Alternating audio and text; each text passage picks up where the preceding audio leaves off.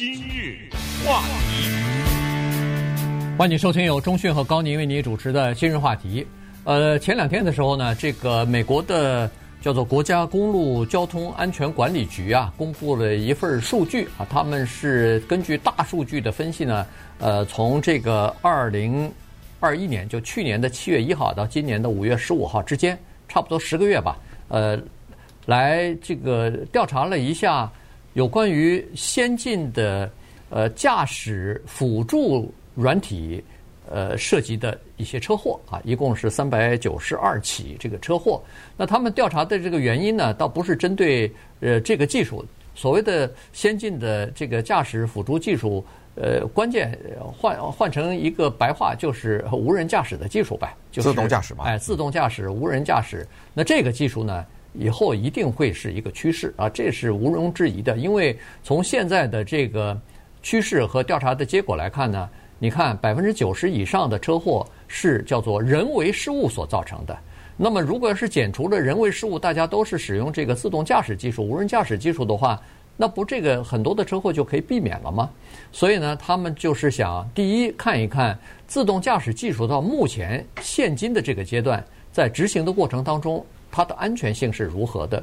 如果要是发生了这些三百九十二起的事故，哪些是不安全的？那么我们就可以找到这个不安全的这个呃这么一个死角或者这么一个漏洞呢，给它补上，那就变得更加安全了。同时呢，他们也给政府各个政府部门车管局啊制定以后的自动驾驶的这个法规呢，提供一些依据啊，提供一些数据。所以呢，我们就把这个整个的情况呢，跟大家稍微的讲一下。是。因为礼拜三公布这个数据的时候呢，刚才说的这个什么全国高速公路交通安全局啊，他这个局长呢也特别强调了一个东西啊。这个局长叫 Steven Cliff，他是一个博士，他特别强调一个东西，就是说呢，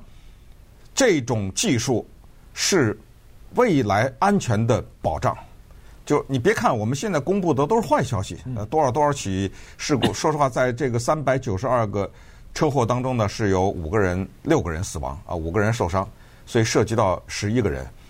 他说：“你不要看我们现在公布的这种坏消息，但是我们并非恶意啊，我们不是要通过公布这种数字向大家传递一个信息。你看，这种辅助性的自动驾驶多么的危险啊！千万不不是，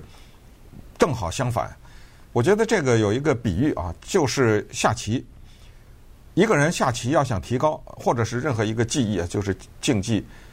就拿下棋来说，如果你一路赢棋，我可以告诉你，你不可能进步。嗯，如果你碰到谁你都赢，那就是第一手嘛，你碰到的对不对？哎，要想进步，必须得输。输了以后，你才哎呀，原来还可以这么，原来我走的这是一个坏的棋啊，他人家走到这儿必须得输。那么这个话呢，移植到自动驾驶，我不得不说一句很残酷的话，就是纵观人类的。在科技方面的进程是前仆后继的，就之前真的得有人付出生命。任何的一项人类的技术，就咱们就说到交通的话，你说到飞机啊、火车呀、的汽车啊等等哈，没错啊，就任何的这个分分秒秒都有人付这个代价。哪一分钟全美国没有车祸呀？就不说这个自动驾驶哈，分分秒秒。都有人死亡啊，因为车祸死亡。不管你是在路上走被车撞，还是你坐在另一个车里面被车撞，或者你在骑着摩托车、骑着自行车被车撞死，这没办法呀，这很遗憾。可是自动车的发明是干什么？就是为了减少那种啊，对，那就是为了减少一个车把一个行人给撞了，因为我喝醉了酒，因为我睡着了，因为我什么原因，甚至还有一种死亡是我自己把自己给撞死了。怎么撞死？我睡着了，我睡着了以后一下撞到一个铁棍子上，或者撞到一个什么。这呃，那个阻拦物上把我自己给撞死了，这有可能啊。嗯，自动驾驶的全部的目的就是为了防止这种情况的发生，防止互相的相撞，防止人类在这一个区域吧，就是交通这个区域上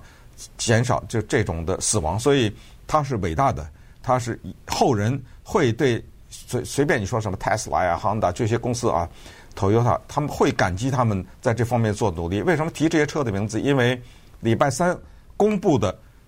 出事故的三百九十二起事故里面，涉及到 Tesla，涉及到 Honda，涉及到 Subaru、Ford、GM、BMW、Volkswagen、Toyota、现代汽车 Porsche 等等啊，它而且这个数字之具体，它告诉你，在这个世界当中多少个事故是 Tesla 的，多少是 Honda，多少是谁？但是这个每一个数字的背后都还有更多的信息，所以这个都不是一个绝对值。比如说谁的事故多就是谁的车不好，它不是这个意思。对，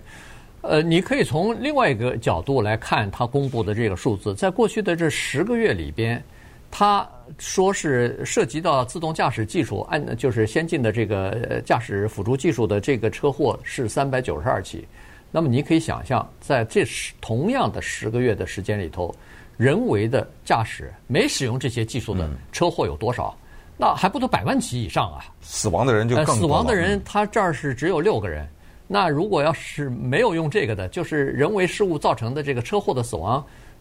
是几万人也有了吧？对，当然他们俩的基数不一样啊，就是在路上行驶的。对，就是辅助驾驶的。对，就是从这个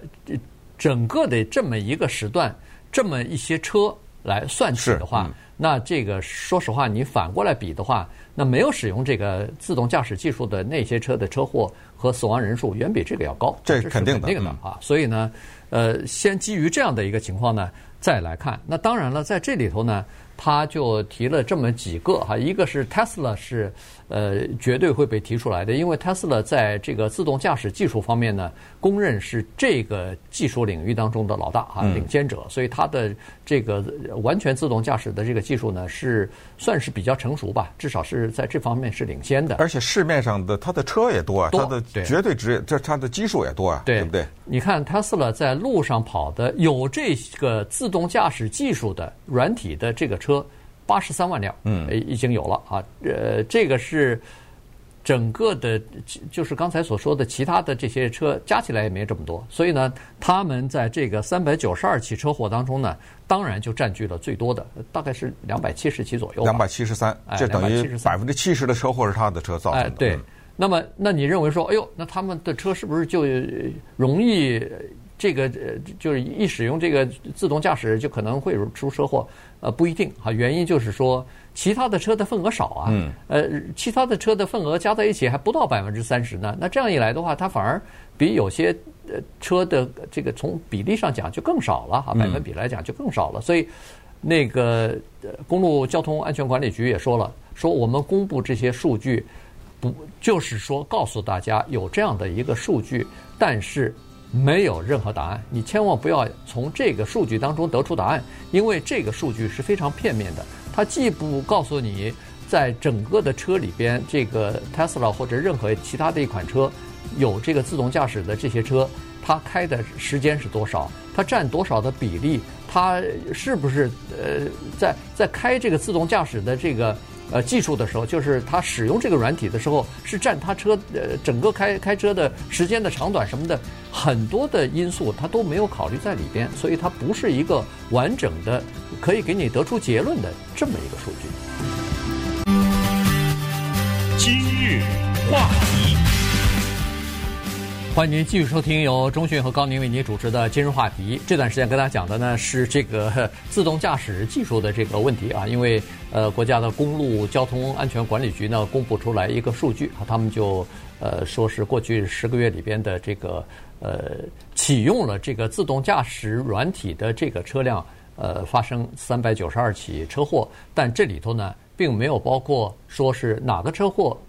是你的错啊，是这个。软体的错，哪个车祸是呃别人的错啊？他也没有，但是涉凡是涉及到，不管是你撞人家，人家撞你，嗯，这都算是这个车祸啊。所以呢，是这样的一个情况。呃，其实我突然想起来，呃，去年还是前年，我还专门开了一次那个特斯拉，哎，特斯拉去试了一下，我感觉。这车真的是蛮神奇的哈，就是说它有这么几个功能，其他的车你一开始是你感觉到是不太习惯。第一是它那个加速特别快啊，这个只要踩到油门上以后，呜的一下就上去了哈。它据说是从零到呃六十迈的那个速度，要比现在的最好的跑车都要快啊，因为它是电动的，所以它那个一下子就可以加上去。然后呢，它。你你踩刹车吧，有的时候我们松了油门以后，脚就赶快踩到刹车上。它基本上不需要这个步骤啊，就是说，它只要一松开油门，等于就是踩了刹车了，它的那个速度骤然就降低下来了。所以这个就让你大部分的时间之内呢，就省去了脚倒换的这个功能了哈。尤其是年纪大的人，这个有的时候不太利索，这个手脚的协调稍微差点的人，他可以减少这样的一个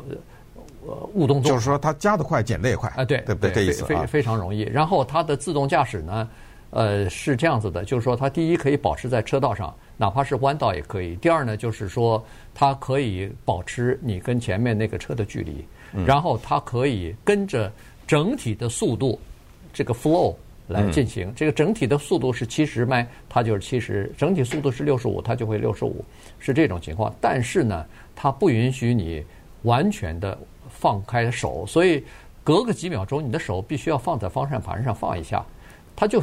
因为这个自完全的自动驾驶，它尽管有这个技术了，但是在全美国好像还没有一个城市已经把它定为合法了。所以呢，你你不就所以呢，它不让你完全的撒手。我知道有些人已经开始撒手了，自动开着车，呃，自己看看报啊、看看书啊什么的，听听音乐之类的，他已经完全放松了。但是照理说，在法律上是不允许的，所以你的手时不时的还是要。放到这个方向盘上。对，我们现在说的是两种情况，一个叫做部分自动驾驶，一个叫做全部自动驾驶。嗯，对。那么这两种呢，在这次的车祸的调查当中都涉及到。那么部分自动驾驶呢，除了刚才高宁说的这以外，还有一个有很多的开车的技术不太好的人很头痛的东西叫 parallel parking。对。啊，这个就是车叫倒车停车啊，从一个嗯车的旁边倒过去，在一个相对来说比较窄的。空间里面呢，要把车给停好。Tesla 已经有这个功能，很多汽车啊，很多自动的车有这个功能，就是你你别管了，你手离开方向盘，你给他这个指令，他要他帮你停了，他要知道你要做这个事儿，哎，你告诉他这个指令以后呢，他给你可以说是完美的给你停好。当然还有一个先决条件，就是你那块位置得够，对不对？你别硬来。所以这个呢是叫做部分的，但是全面的，就是撒手的这种呢。在亚利桑那州已经有了，它是叫做无人驾驶出租汽车。之前我们还想说，哎呀，我们有生之年如果能看到这样一个景象，打通电话，呼的一下来一辆车，一看车里没人，呃，然后你打开车门上去，一个口令，呃，去哪儿哪儿哪儿。当然，你其实叫他之前，你就告诉他去哪儿了。你往里一坐，一关车门，他想了想，一看啊，旁边都已经没问题了，该关的都关了什么的，呼呼一下走了。二十分钟以后到达一个门前，一停，你出来了，哇！这个景象你不会流眼泪吗？你不会觉得这个人类解决这么大一个问题，在亚利桑那州的无人驾驶出租汽车已经开始运作。当然，它可能是在测试阶段哈。嗯、这一次的三百九十二个